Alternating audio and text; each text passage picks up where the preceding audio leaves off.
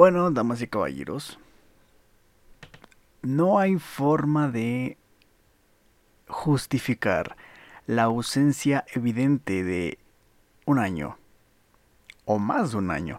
Me pondré a hacer la cuenta justo ahora, pero no estoy de humor para hacer cuentas, así que dejémoslo en que ha sido mucho tiempo y una ausencia muy muy larga sin capítulo en el podcast. Así que vamos a comenzar. Y para ello voy a tener que em, compensarlo de alguna forma. Y es por eso que he decidido que no lo haré de uno, sino de dos discos.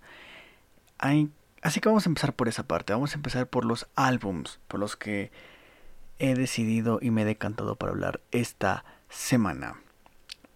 Antes que nada, bienvenidos todos ustedes a Showbiz.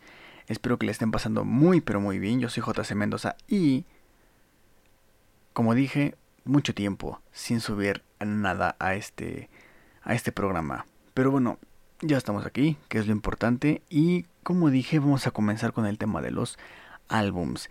Y el primero que quiero comentar es el álbum que quizás para mí es el más extraño, raro, pero no de la mala forma, sino raro en un buen sentido. Y es un álbum que, honestamente, a pesar de el nombre, de quién es el artista y de lo que representa actualmente, no tenía grandes expectativas respecto a él, honestamente. Y ese álbum es Happier Than Ever por parte de Billie Eilish. Este álbum ya es básicamente uno de los que se venía esperando con más ganas desde de este año, uno de los álbums que se necesitaba y que ya se requería que saliese y ya había varios singles fuera como por ejemplo My Future, Therefore I Am, este después poco tiempo después salió Your Power. En fin, ya se había ya se había lanzado material para poder eh, comenzar a crear como expectativa respecto al disco, pero desde mi punto de vista yo no estaba especialmente emocionado. Y fíjense que me gustó mucho el álbum anterior. When We'll Fall Asleep, Where Do We Go es un álbum que me pareció brutal. No es un álbum que entre fácil, creo que no es un álbum de escucharlo a la primera y que te encante. Es un álbum de darle varias oportunidades, varias escuchas para poder eh, como entender o quedarte con cosas del disco. Es uno de esos discos que escuchas una vez y otra y otra y otra y cada vez encuentras más detalles, cosas más interesantes que, que te atrapan de cada tema, o por lo menos así me pasó a mí. Lo escuché una vez, me pareció que estaba bien, pero después de varias escuchas empiezas a darte cuenta de los pequeños detalles, de las pequeñas cosas que hacen que cada canción sea especial. Y es lo mismo que me pasó justamente con este, con Happier Than Ever. Hay temazos, muchos temazos. De hecho creo que son más los temas que me gustan de este álbum que los que me gustaron del anterior. Empezando por, obviamente, el que para mí es como el tema. Puede que para algunos el tema del disco o el más impactante o el más importante en general sea otro, pero para mí fue Oxytocin. No sé qué tiene esa canción, pero es una combinación muy rara de, formas de, de hacer, de cómo está producida, de cómo está concebida. Es una canción muy oscura, es una canción muy turbia que me recuerda un poco a, por ejemplo, Bury a Friend, pero no porque se parezca, sino porque tiene cierta vibra parecida, medio turbia, medio oscura, eh, con ese toque inclusive medio sucio en la forma en la que está eh, producida y grabada. Es muy interesante todo eso. Obviamente también el tema de la letra influye mucho. Todo este tema de, de ser una chica mala y de querer eh, seducir a, un, a, una persona. Queda bien, queda bien con la canción. Pero les digo, me impactó sobre todo el tema de la producción. Billy y en general la producción que hace Phineas que es su productor, su co-compositor y su hermano para variar, mm, tiene una forma de hacer las cosas tan en pequeño, tan con pocos elementos, pero que cada uno sea impactante por sí mismo, por ejemplo, Beauty a Friend, si nos damos cuenta, no es un tema típico pop que está súper producido y que tiene un montón de, de, capas y capas y que incluso está como que muy, muy ruidoso a propósito. No, es un tema muy contenido. Ese también lo es. Y en general todos los temas del disco, así como el anterior, son temas súper, súper minimalistas, con pocos elementos. Y aquí me parece que esa, esa forma de hacerlo funciona de funciona de, verdad muy muy bien por todo el tema de que los elementos están en el lugar que tienen que estar, de la forma que tienen que estar. Me parece sobresaliente. Luego aparte de Oxytocin tenemos otros temas como los singles que mencioné antes, My Future, Therefore I Am, NDA, que también me parece una canción sobresaliente por, por muchas cosas. Me gusta más esa, esa Billie Eilish, ¿saben? Hay dos formas de escucharla o de verla o de entenderla. Está toda la parte de eh, más una Billy más de nostálgica, más melancólica, que son la, es la Billy de las baladas, que es como yo le llamo, que es como más evocativa incluso. Y está la otra Billy que es de la que yo sí soy súper, súper, súper fan, que es aquella que retoma como este... Esta vivera medio gangsta, por, así decirlo, medio oscura, medio turbia, que es justamente con la que yo me enganché en temas como por ejemplo Puria Friend, Copycat. Um, este, esta onda es la que más me agrada. Incluso Bad Guy, que es como el tema de Billie Eilish. Los temas que a mí me gustan justamente son ese, ese tipo de temas, ¿no? Como un poco más cañeros y así. Como sin que ya mencioné como NTA que para mí son los dos mejores temas del disco, pero es más una cuestión personal. Luego tenemos Your Power, que es una sorpresa muy, muy grata. una canción que suena, digamos, mm, normal, como cualquier canción que sea de, de Billy, pero transgrede esta parte, o sea, pasa como una transición después de, de una balada pop a como una canción más rock cosa que nunca esperé alguna vez escuchar en ella y que les digo fue una sorpresa muy grata para mí. Y en general, en líneas generales, yo ya saben que si ya has escuchado algún capítulo anterior, sabrás que yo no suelo decir una calificación. Simplemente es vale la pena o no vale la pena algo. Y para mi gusto vale demasiado la pena este disco. Ya digo, como, lo mencioné al principio, no es un disco que entre a la primera, es un disco de escucharlo varias veces e intentar encontrarle como los matices a todo esto. Y eso es lo que es lo, es lo interesante porque como dije son detalles lo que hace que cada canción sea importante. Luego mencionar una cosa también interesante que es que hay tres formas de escuchar el disco. En Spotify, que supongo que es como por lo general escucharás música, a menos que utilices otro servicio, pero en Spotify hay tres formas de escuchar el álbum, mediante playlist. ¿Qué pasa? Hay una forma que es la forma estándar, creo que es así como podríamos llamarle, que es tú buscas el disco en su, en su perfil y te va a aparecer y el orden del tracklist, así como viene. Pero luego viene otra, que es mediante un orden específico que por ejemplo hay una que es el orden según Billy que la propia artista supongo que ella escogió los temas el orden en el que quería que apareciesen no luego está como la experiencia para los fans que no sé cómo habrán hecho la curaduría para poder ordenar los tracks en ese orden. Yo escuché las tres formas me gustó más el la, el tracklist según Billy por así llamarlo pero bueno cada quien tendrá su favorito les digo, no es otra cosa que una forma en la que están ordenadas los, los temas eh, en tres diferentes formas diferentes, ¿ok? Algo interesante que creo que es padre mencionar. Y luego tenemos otro disco, que este sí lo he escuchado en bucle desde que salió por ahí de abril y no he parado. No he parado ni un solo día de escucharlo, por lo menos una vez al día, desde que salió. Y ese tema es Typhoons. El álbum es Typhoons de Royal Blood. Si no conocen a Royal Blood, les voy a dar una breve introducción a quiénes son estos dos tipos. Son dos sujetos, para empezar. Son británicos. es una banda de rock. Uno toca el bajo. Y el que toca el bajo canta. Y un baterista. Eso es todo. No hay más. Muchos pensarán que una banda de rock con solo un bajista y un baterista no sería tan llamativo. Por el concepto, ¿no? ok, un bajo eléctrico, pero ¿cómo, ¿cómo sonaría ese bajo eléctrico? ¿Qué intención quieres que le den a ese instrumento? Y lo que impresiona es ver cómo dos sujetos hacen que un tema se escuche gigantesco. O sea, he escuchado, por ejemplo, que dicen, es que hace, parece que son una banda de cuatro güeyes, ¿no?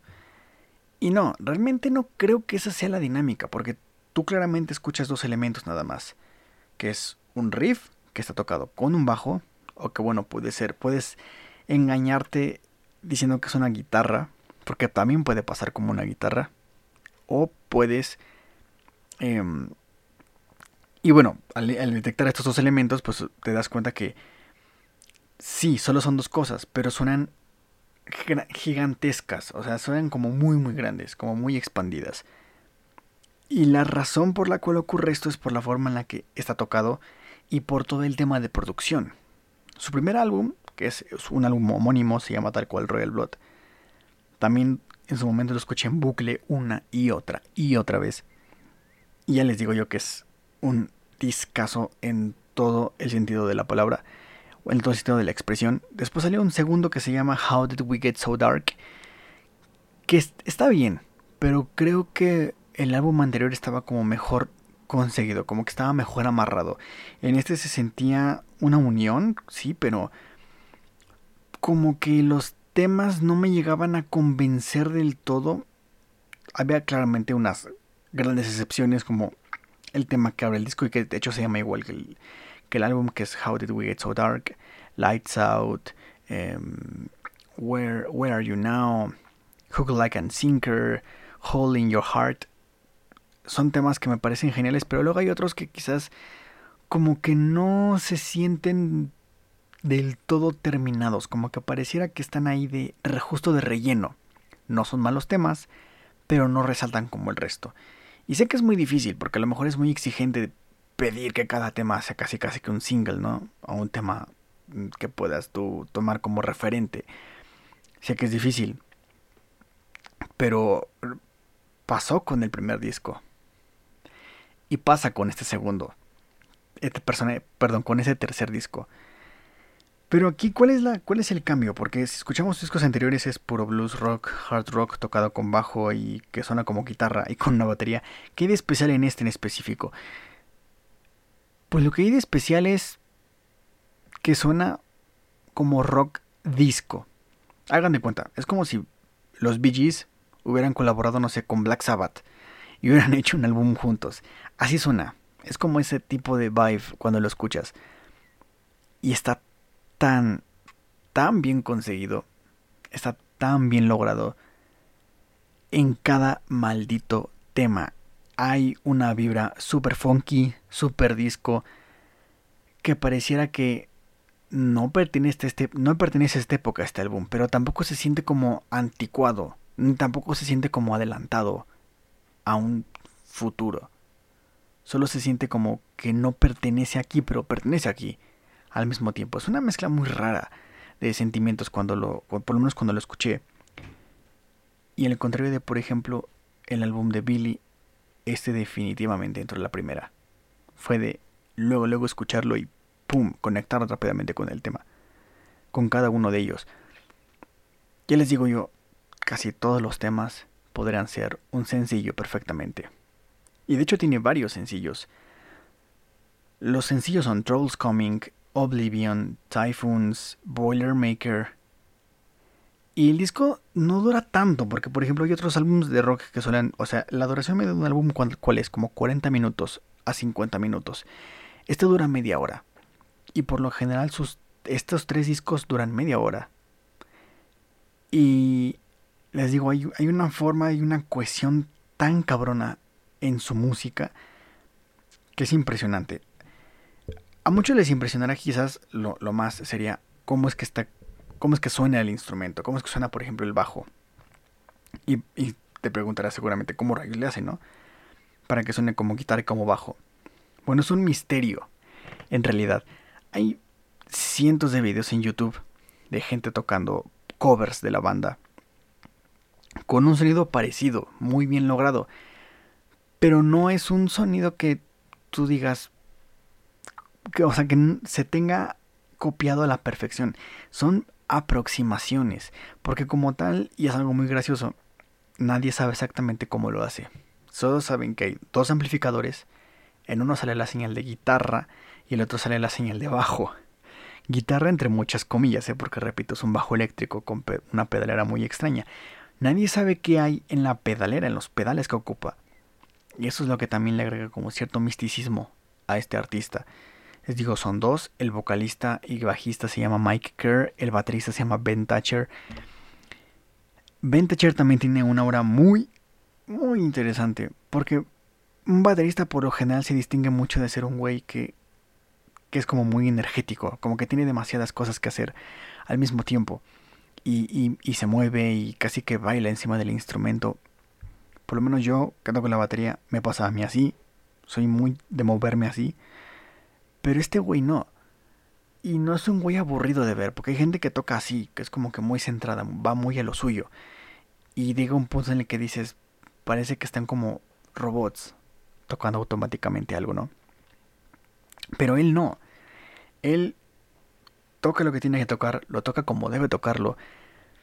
Pero tiene un groove, una, un estilo muy particular de tocar. No necesita más.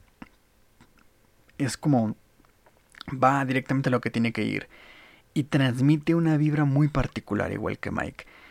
Es una dupla muy efectiva, el disco es fantástico, a mí me encanta, aún todavía hay dos temas que no están en el disco que están en YouTube circulando por ahí que quedaron fuera del corte final del álbum pero que se encuentran creo que en una versión extendida que solo se encuentra en Estados Unidos em, y que me parece interesante resaltar y de hecho mi tema favorito del disco es justamente uno que no está en el álbum y que es de estos dos temas y se llama King.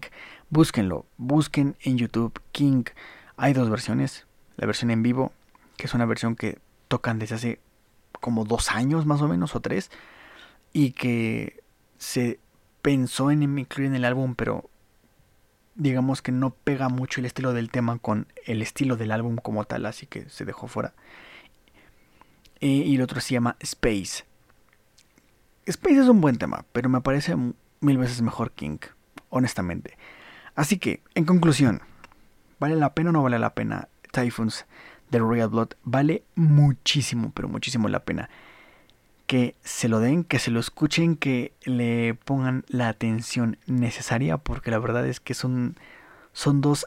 Es un álbum extremadamente eh, completo dura media hora, dura como 36 minutos, una cosa así. Si se lo van a dar, no se van a arrepentir y se los puedo asegurar. Royal Blood Typhoons. Y ahora, en general, de los dos álbums, ¿cuál es el que más resaltaría yo? Pues creo que es obvio que el, que el de Royal Blood, pero no porque el de Billy sea malo, ya lo dije, simplemente como que el de Billy tiene una forma muy particular de, de componer de una forma muy particular de ensamblar sus canciones, de producirlas, y no es un disco que entre la primera. No es un disco que luego, luego enganches, a menos que seas como super fan y, y tengas como esa conexión especial con ella, como, como fanático, como admirador, que es por lo general con, como suele pasar casi siempre. Incluso creo que para los fans, o yo así lo veo, también debe ser un poco complicado y, y, y de difícil entrada porque hay temas que, repito, hay muchas baladas, no es algo nuevo, eso lo viene haciendo desde que empezó su carrera, que son muchas baladas, muchos temas más melancólicos, más nostálgicos. Em, aquí también los hay. Se nota que ha madurado un montón. La temática de las letras también es muy buena. O sea, es un disco muy introspectivo, es un disco muy de hablar de sus sentimientos, muy de hablar de lo que está pasando. Y claro, a lo mejor uno pensaría ¿Qué chingados tiene que decir una chamaca de 19 años en una canción? Pues mucho. Y más siendo la mujer que es. Famosa a tan temprana edad, millonaria a tan temprana edad y con la cabeza hecha un desmadre, tiene muchísimas cosas que platicar y por lo menos a mí, la forma en la que las dijo en este disco me parece sobresaliente. Y puntos extras porque la portada está muy cool. Me gusta ese tipo de portada. Me gusta que hay temas que como que encajan con la estética del disco visualmente, es decir, la carátula, y hay temas que no tienen nada que ver con la pinche carátula del disco. O sea, son como súper contrarias. Cosa que a mí, por ejemplo, es como un fetiche para mí. un fetiche para mí ese tema de, de que la carátula del disco sea una, pero después como que el contenido, las canciones sean otra cosa, que a lo mejor no macha, sean como opuestos o contradictorios. Soy muy fan de este tipo de cosas, más en el tema de la creación, que haya como contradicciones constantemente. Eso me gusta bastante. Así que ambos álbums son súper recomendables y me encantaría de verdad que los escucharan. Y bueno, pasando a otra cosa, dejando de lado la música, hay que hablar de películas. Y digo películas en plural porque no es una, son tres. Les digo, voy a tratar de compensar mínimamente posible todo el tiempo de ausencia. ¿Cuáles son esas tres películas? Pues pertenecen a una misma cosa, a una misma línea, a una misma historia. Y sí, estoy hablando de la que para mí es la mejor cosa que he visto en las últimas semanas. Fear Street, la calle del terror.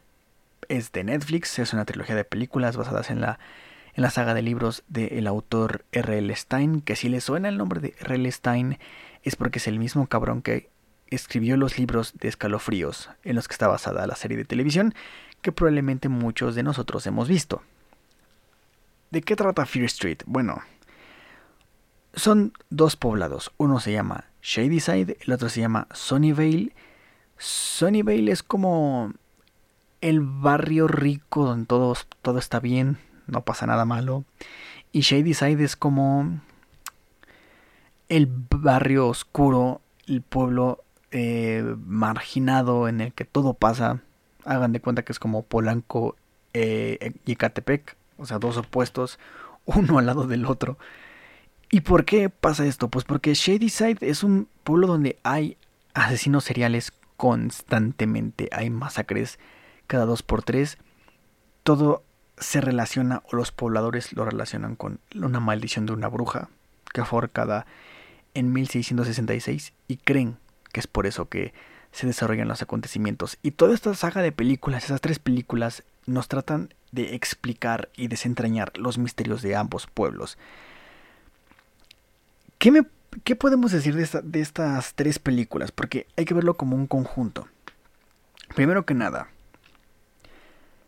es un slasher, es una película slasher, tal cual, del, del clásico de película slasher lo interesante de esta de este experimento, porque no deja de ser un experimento, es la forma en la que está creada y concebida la, la, la, la historia. ¿Cómo es que decidieron que tenían que ser tres películas? Hay que decir que esto originalmente lo iba a llevar Fox, después lo compró Disney, porque Disney compró a Fox, y después se lo quedó Netflix. El caso es que esto originalmente iba a salir en cines hay que poner en contexto que las tres películas en Netflix se estrenaron. La primera una semana, la siguiente película a la siguiente semana y la tercera la semana que seguía de esa. Esto mismo se pensaba hacer en cines, pero en lugar de hacerlo por semanas se pensaba hacer por meses. Es decir, en julio sale la primera parte, agosto sale la segunda y, y en septiembre sale la tercera parte. Y hubiera sido muy bueno y me da un poco de, de, tristeza saber que eso no pudo ser porque hubiera sido muy genial tener que ver eso en el cine. Sobre todo porque las tres películas a mí me parecieron sólidas. No son candidatas a película del año ni a Oscar. Quiero decir, son películas slasher, juveniles. Netflix por lo general a veces aventa cosas muy buenas, cosas muy regulares y cosas muy malas. Esta entra dentro de la categoría de cosas buenas.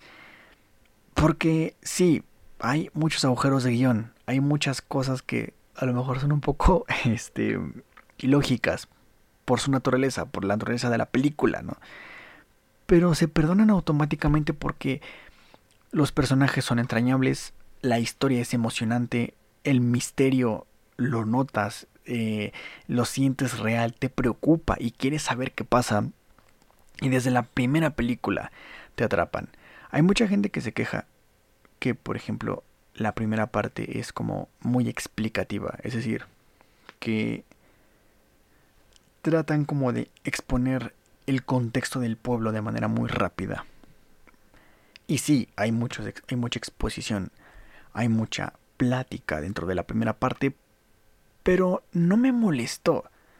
No me pareció un problema. Creo que está bien llevado, sobre todo porque se equilibra perfectamente. Porque al final, em, las escenas que deben de ser importantes lo son. Es decir, las matanzas, los asesinatos son muy buenos, son muy, muy, muy buenos. Creo que hace mucho tiempo que no veía una escena de una película de terror que, que de verdad me sacara de pedo, por lo menos un slasher que dijera, güey, esto está muy cabrón. Y aquí me gustó. Les digo, no es la mejor película de horror del año, seguramente debe haber alguna otra mejor por ahí. Pero de momento me puedo quedarme con esto de que está bien, me gustó la primera parte. Le digo, les digo, compensa mucho el tema de que es mucho diálogo, mucha explicación, mucha, mucha ponencia, por llamarlo así, con escenas slashers muy, muy, muy cool y que está todo armado de una forma muy sólida. O sea, la directora, porque es directora, es mujer, se armó muy bien la idea de la historia. Otra cosa, la verdad es que yo no conozco cómo van los libros de, de Fear Street, pero tengo entendido que son un chingo de libros. Y aparte, un spin-off. No, creo que son uno o dos spin-offs y una continuación. Y si no mal recuerdo, eran arriba de 80 libros. Más o menos, 80 libros. Creo que de la primera saga. Puede que esté dando mal el número. Y no por quedarme, no por pasarme, sino porque creo que me estoy quedando corto. Son un chingo de libros. Son un chingo de cuentos los de la calle del terror. La segunda parte es sin duda alguna la mejor. Es la mejor por mucho. Es... Eh, ah, porque las tres partes se ubican en diferentes épocas. La primera es del 94, la segunda es del 78 y la tercera es de 1666. La del 94 está muy buena, está muy cool. Hay una referencia a Scream, que los que sean fans de Scream van a saber cuál es, no es muy obvia. No es es, más bien como de una, una, referencia en espíritu. Pero bueno, me pareció muy interesante toda esa parte. Y luego está el tema de la segunda parte de, la, de esta historia. Que es toda una referencia a, a, a Viernes 13. O sea, toda la película es una referencia a Viernes 13 por doquier y está, está cool, me, me gusta también. En sí toda la película es una continuación de referencias acerca de la cultura de los slashers, del cine de terror de los años eh, 70s, 80s, de los años 90 las referencias a Scream, las referencias a Jason, las referencias a inclusive a, a Pesadilla en Calle del Infierno y un montón de cosas en esa película que me parecen sobresalientes evidentemente también están las referencias a la cultura de sus años. Donde se marca más y donde funciona mejor, creo yo, es en la primera parte, porque como que remarca más sobre todo la idea de ser un adolescente o ser un joven en los años noventas. Desde, por ejemplo, hay una escena que me encanta que es donde está el, el personaje de la, el hermano de la protagonista, que se encuentra chateando a través de internet. Eh, cómo se pone a jugar videojuegos, escuchando metal de fondo, o sea, me encantó, o sea, ese tipo de cosas me gustan mucho. El tema de ejemplificar o mostrar más o menos cómo es el estilo de vida, el día a día de alguna época anterior. Eh, en este caso los 90 es una época que yo no viví, yo nací en los 90, yo nací en el 97, pero no viví esa época, no, obviamente no me tocó eso. A mí me tocó todo el tema eh, ya del internet como tal, sus primeros pasos, me seguía conectando al internet mediante un cable Ethernet directamente a la línea del teléfono, en fin, un montón de cosas que que no están en la película, pero que me dan nostalgia a pesar de que no es mi época, sino son cosas como idealizadas. Pero bueno, en general, en líneas generales es, es buena. La tercera parte se me hace menos buena. O sea, es igual una película que puede funcionar por sí, por sí misma, pero honestamente me gustó más la primera parte. Em, y la segunda tiene como esa aura especial porque es una película más por su cuenta. Porque es, se basa en contar una historia que ocurrió antes, que ocurrió en el pasado, para poder hacer casi toda su extensión de la película. Y por eso a mucha gente le gusta más la segunda, porque eh, digamos que funciona por el simple hecho de que es una especie de remembranza de algo del pasado para poder entender digamos, la, el desenlace de la historia. Y el desenlace de la historia, la parte que ocurre en 1666, está bien. No me parece mala, pero es, es la menos fuerte de todas porque está este, esta, esta idea de hacer este tipo de cine de terror, bueno, este tipo de película más de época, ubicándose en 1600, em, digamos que, no sé, como que se nota claramente el tema de de la referencia a otras películas. La directora creo que mencionaba una versión de Pocahontas literal, o sea, una película que cuenta la leyenda de Pocahontas, pero como de una forma muy alternativa. No recuerdo el nombre de la película ahora mismo, pero menciona esa película como una especie de influencia para, para mostrar como la, afectación de los colonos sobre los nativos, que en este caso sería la afectación de la maldición o del diablo sobre los pobladores del lugar.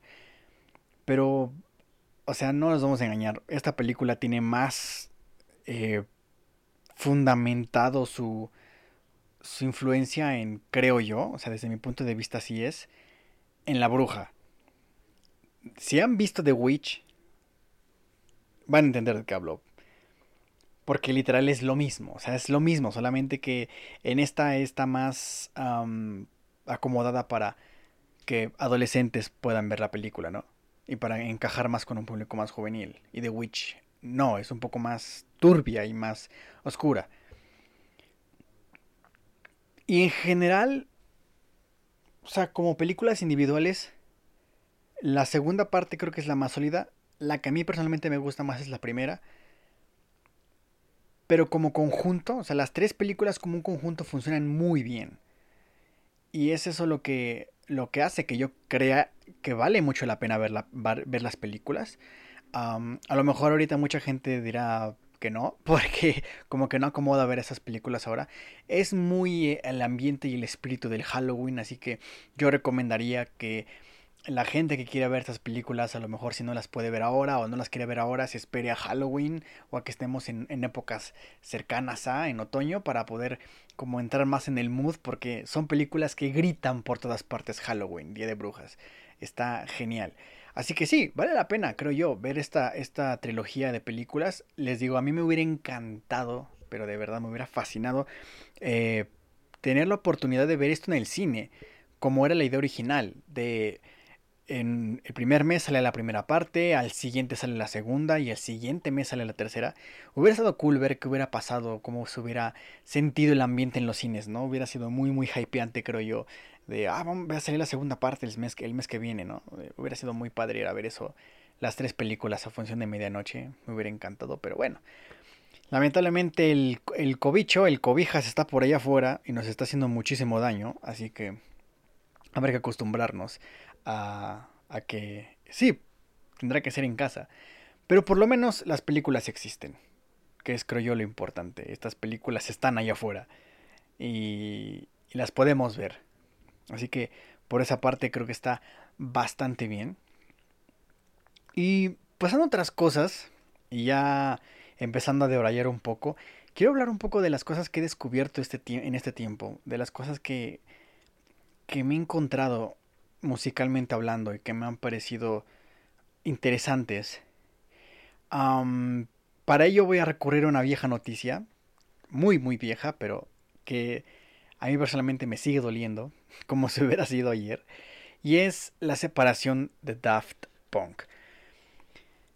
No sabemos por qué, o sea, no es como que Thomas Van Galter y Giman hayan salido a decir por qué se separaron.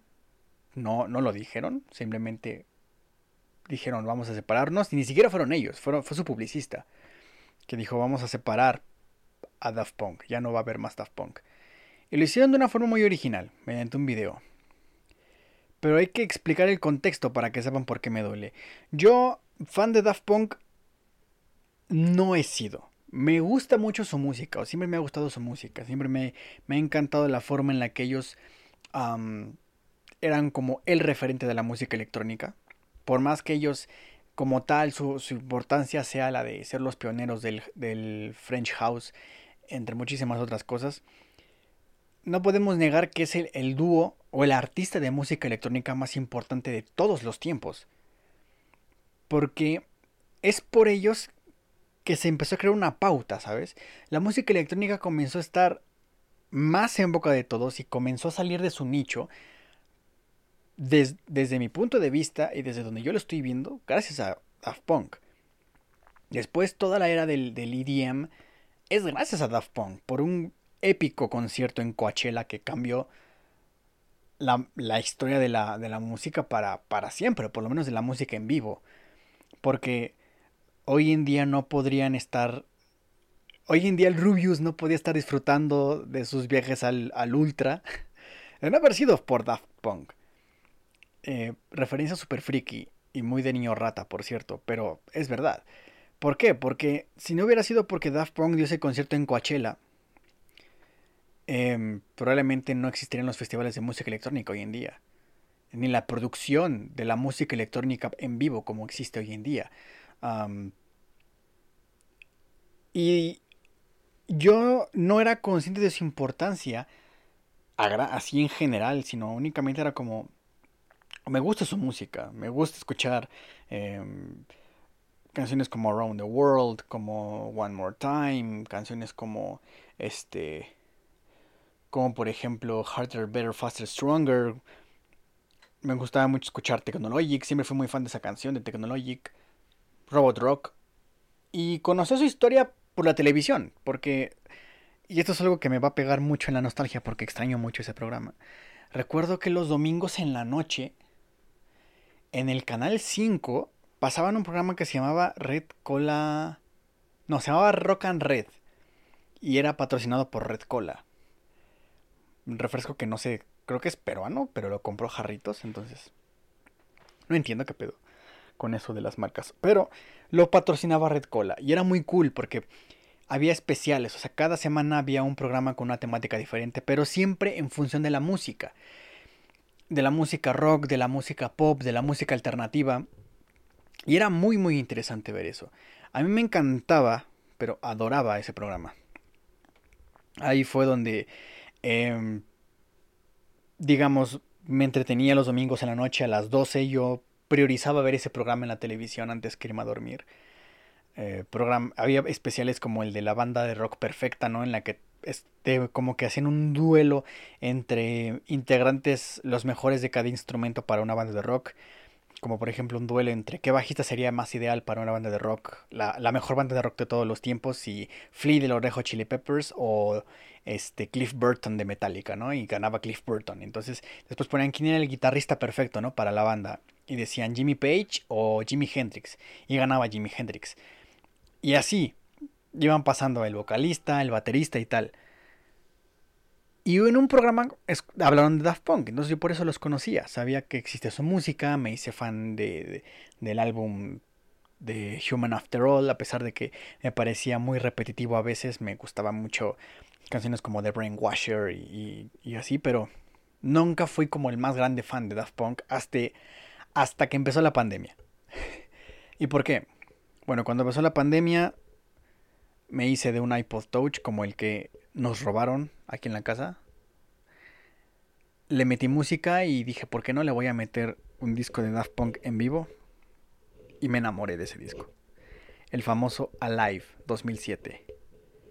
Creo yo que es uno de los mejores álbumes en vivo de, toda la vida, de todos los tiempos. Y a partir de ahí me hice fan. A principios de la pandemia me, me empecé a considerar verdaderamente fan de Daft Punk. Entonces, me hago fan de Daft Punk a principios de la pandemia y justo a media pandemia anuncian que se separan. Anuncian que ya no habrá Daft Punk. Y yo emocionado porque me meto a YouTube y encuentro que hay un video que subieron ellos apenas. Pero no me había dado cuenta de qué decía. No me había dado cuenta de que decía epílogo. Entonces, veo el video y entiendo que se separan y es como, ¿what? Y es justamente ahí donde radica uno de los descubrimientos. Descubrí a Daft Punk. Descubrí Daft Punk y yo ya antes había sido muy un ávido consumidor de música electrónica. Eh, veía festivales, o sea, los highlights de, por ejemplo, Tomorrowland o del Ultra o del Electric Daisy Carnival y otras cosas. Porque me gustaba, me gustaba la idea del ambiente de un festival de música electrónica. Spoiler, por el Rubius, sí, soy un niño rata, ya lo sé, ya lo sé, siempre lo he sido. Y no me da pena, no me escondo. Entonces, sí, está esta, esta idea que yo tenía de, un concierto de música electrónica por, esos festivales y todo eso. Y de repente conozco a Daft Punk. De repente me encuentro con su música, de repente me encuentro con quiénes son ellos. Y me doy cuenta de que es muy diferente.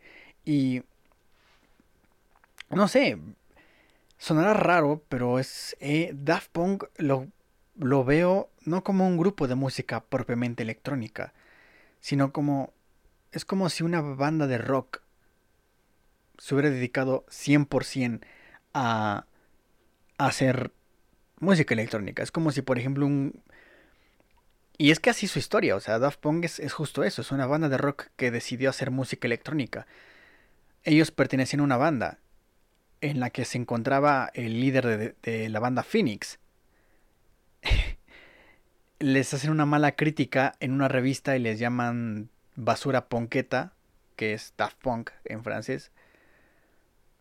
Y se separan. El tipo de Phoenix sigue por su cuenta y funda Phoenix, funda la banda, y ellos dos se quedan por su cuenta y hacen Daft Punk.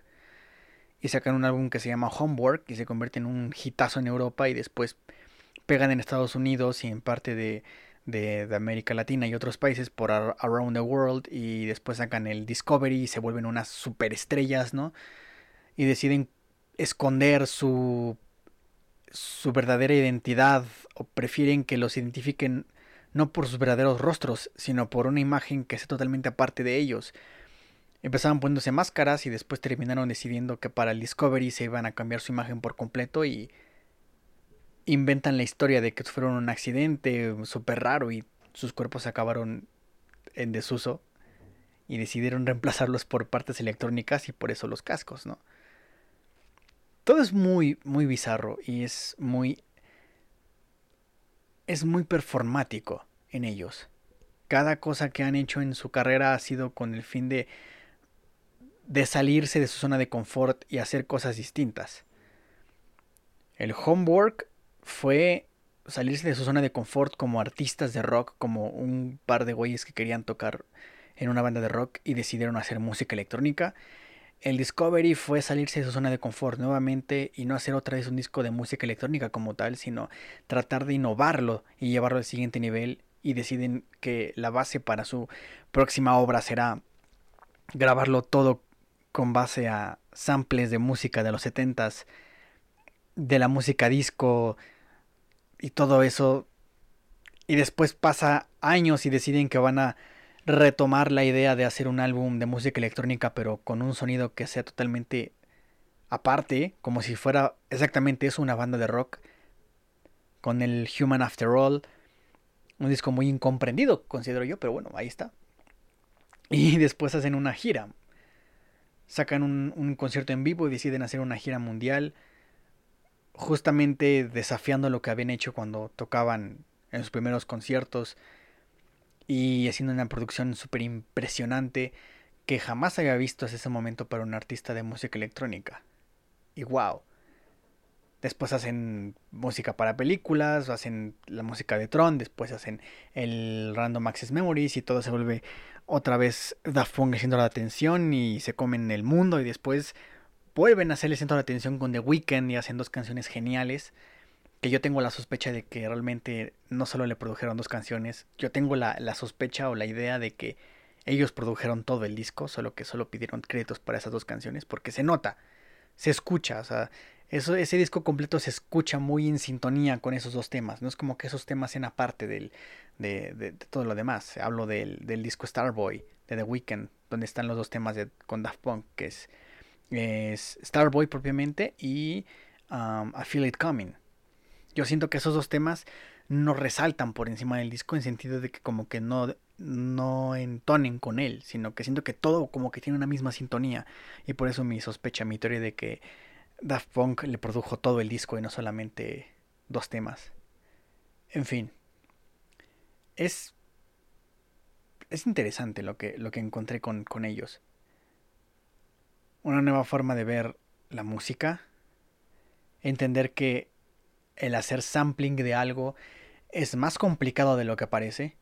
Porque, por ejemplo, hay una cosa que me enoja y es que algo sea simplón.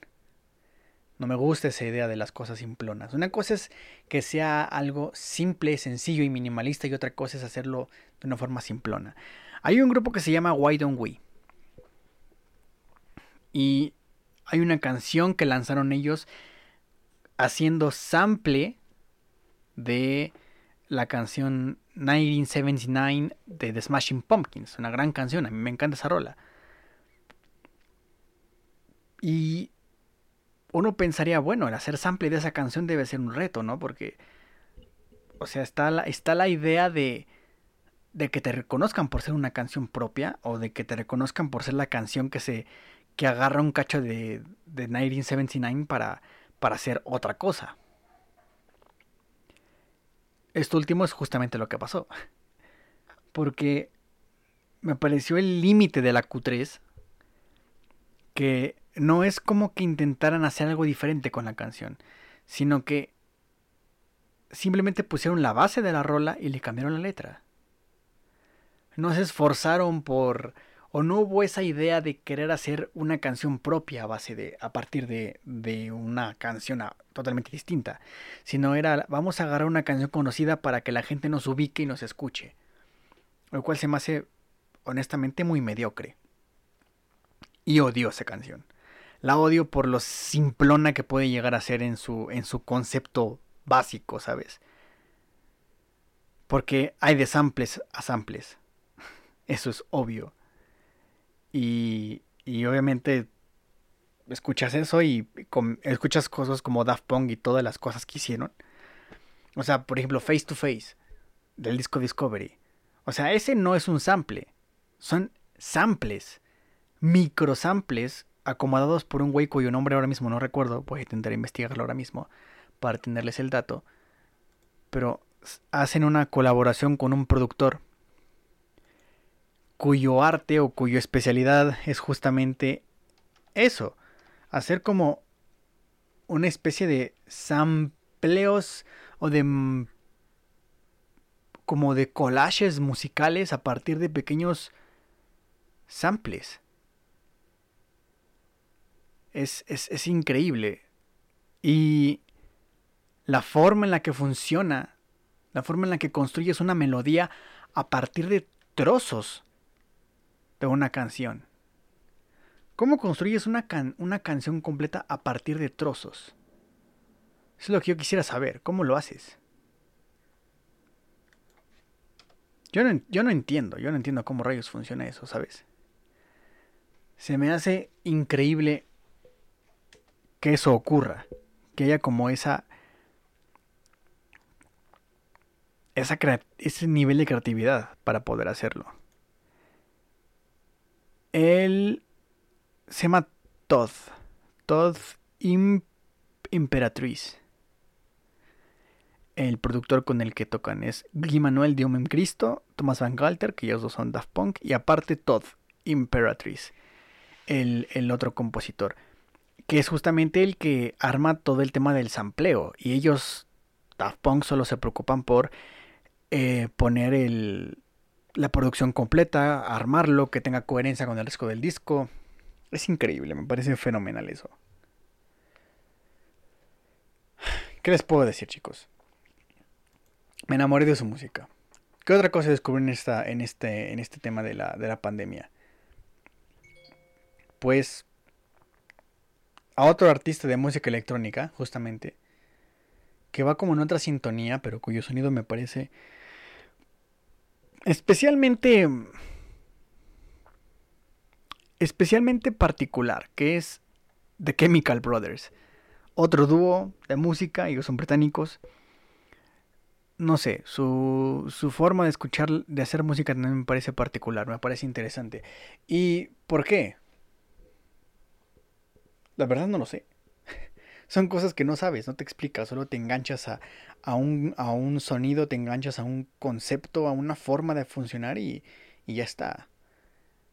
Y en su caso, bueno, yo ellos también yo los conocía de antes. Mi canción favorita, una de mis canciones fuertes de toda la vida, uno de mis temas así favoritos de la vida entera es Do It Again.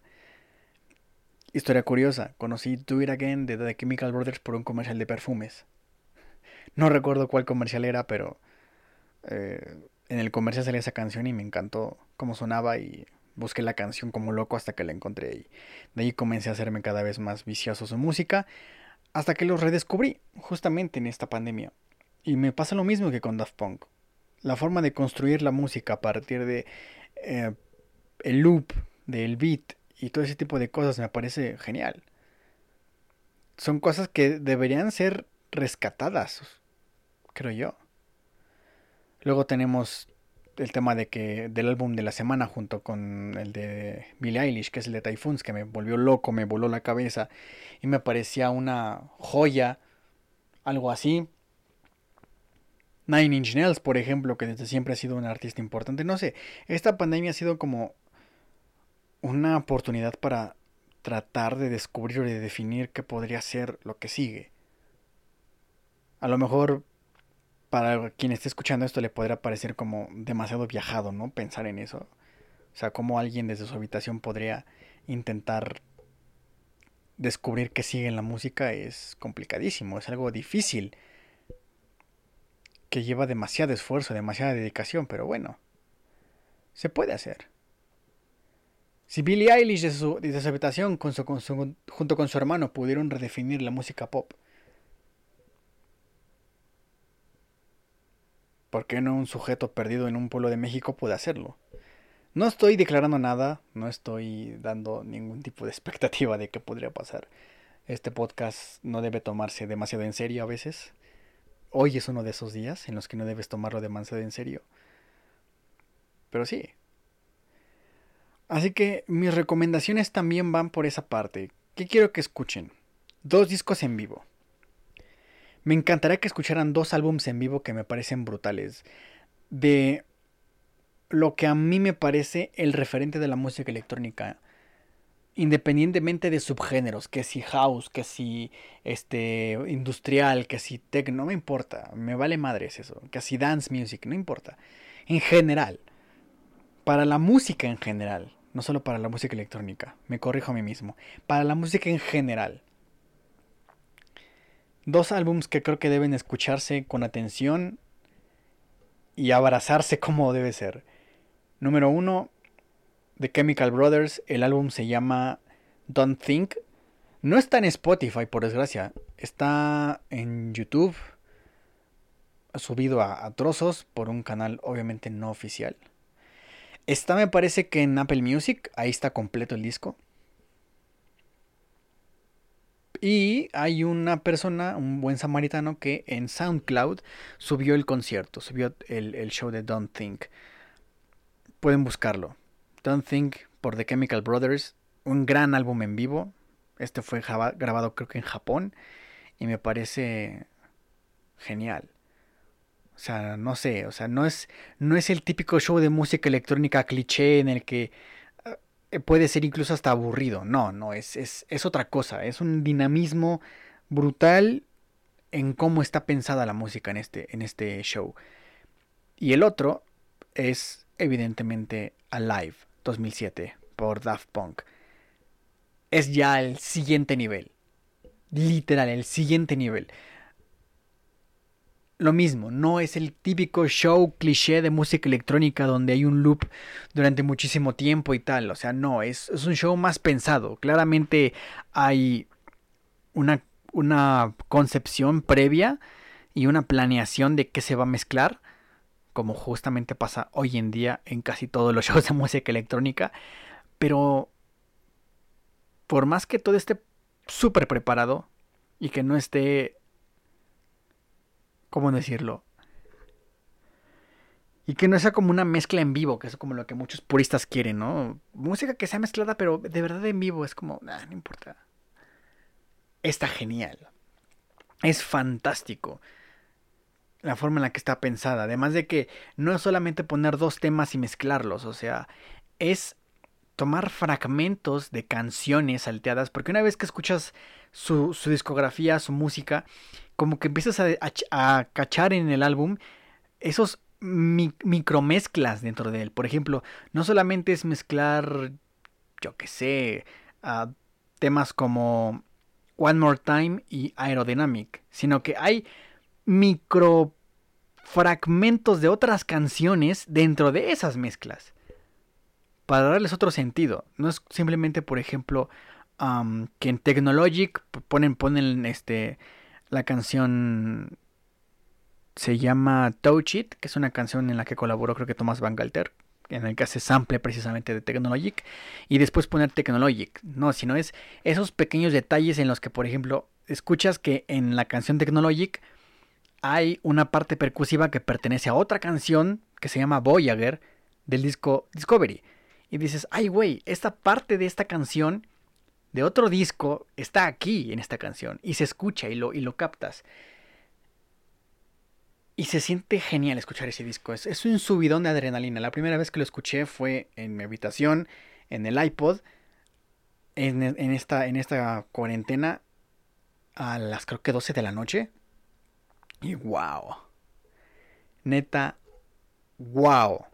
O sea, no puedo describir lo genial que se siente escuchar ese disco de principio a fin. Recomendadísimo. Don't Think por The Chemical Brothers, álbum en vivo y también álbum en vivo Alive 2007 por Daft Punk. Lo dejo ahí. Ojalá este programa fuera un programa musical, ojalá poder poner música para todos ustedes en este show, pero lamentablemente no se puede, o por lo menos no he descubierto cómo. Em, y dudo que se pueda. Así que solo les voy a dejar de tarea eso. Los dos discos de la semana, recomendadísimos ambos, cada uno muy diferente, pero ambos igual de increíbles. Que es Typhoons de Royal Blood, Happier Than Ever de Billie Eilish, también discaso, por más que haya gente que no le guste, porque si hay gente hater en el mundo. Ya saben, haters gonna hate, pero discos recomendadísimos ambos. Véanse, dense la, trilogía de la, de la calle del terror en Netflix. Vale muchísimo la pena. O espérense a que sea Halloween. Se va a sentir mejor, créanme. Digo, yo sé que no va a haber nada como ver este Dulce o Truco, la película esta de igual de historias como interconectadas de Halloween, que esa es la mejor película de Halloween que puedo ver en la historia. Trick or Treat, creo que se llama la película, Trick or Treat. Yo aquí la conozco como Dulce o Truco, pero bueno, Trick or Treat.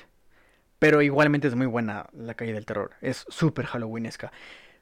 Pero si pueden dársela, no sé, mañana mismo, después de que escuchen este podcast, pues dénselo, porque les va a gustar muchísimo.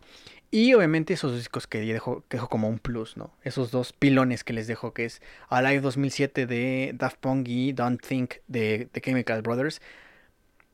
Háganse un favor, escuchen eso. Escúchenlo de verdad. Y bueno, hasta aquí este episodio.